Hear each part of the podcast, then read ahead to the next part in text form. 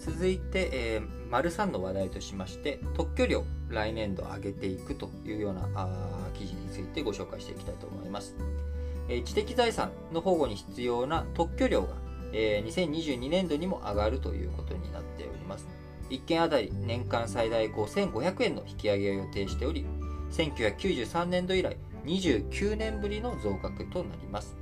えー、背景にはですね、特許庁による審査のコストが膨張しているということで、えー、審査のコストが膨張している理由としてはですね、中国の文献を参照する、えー、こうそういった状況のところから、え審査料が上がっているということになっております。え近年、え審査コストの増加も背景にあるということで、出願された技術の新しさは、特許庁が世界中の文献を調べて確かめていかなければいけないいうことになりますが、えー、関連文献、えー、世界で2010年の138万から8万件から2019年には360万件まで増えたということで2倍以上の数になっていると、えー、特に中国関連の文献が270万件とこの9年間で5倍以上に増えたということから、えー、中国語の分析、そのね、英語とか、えー、フランス語とかそういったものだけ見ておけばいいという状況から、え中国の文献についても、しっかりと見ていかなきゃいけないということで、コストが非常に上がってきてしまっているということになっています。特に、しかも中国関連の文献ですけれども、人工知能 AI をはじめ高度で専門的技術の分析の増加も加わっているということで、審査の経費、え2割以上膨らんでいるというのが現状ということになります。また、そもそも特許関係、特許庁のですね、特許制度の維持をしていくためにも、その特許庁に関連するシステム投資や庁舎改修など、こういったものが重なったりとかしてですね、なかなかやりくりが、会計のやりくりが厳しいというような状況にもなっています。もともと2010年には2000億円前後あった剰余金、特許庁の特別会計とか、会計のね、えー、剰余金が2000億円あったものが、この2021年度末には276億円まで減少するということになっており、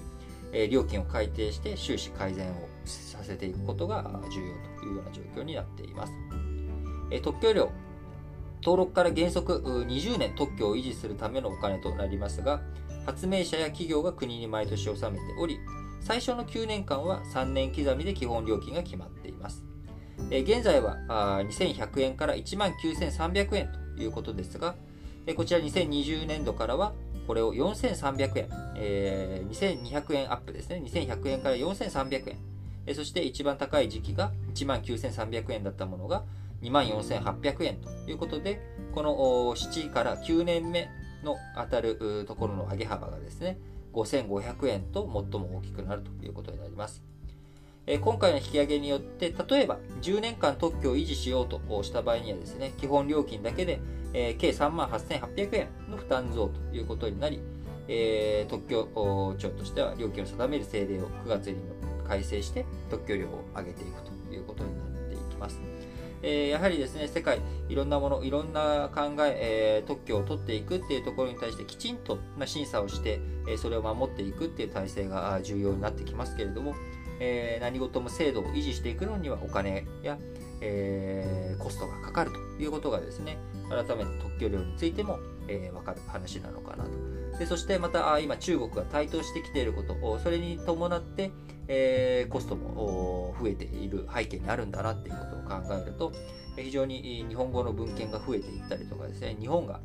力強くそういった特許を増やしていく、研究を増やしていくっていうことが、最終的には研究開発をやっていく環境を、えー、整えるだけじゃなくて、こういった、えー、補佐面というかですね、えー、補助線のところでは特許料とかそういったものについてもプラスのメリットが出てくるっていうことを想像するとやっぱり日本の国力を上げていく。その国力を上げていくっていうところにやっぱ研究開発をきちんとやっていく体制を再構築していくっていうこともですね。非常に重要なポイントなんだろうなと思います。それでは次の話題に移りましょう。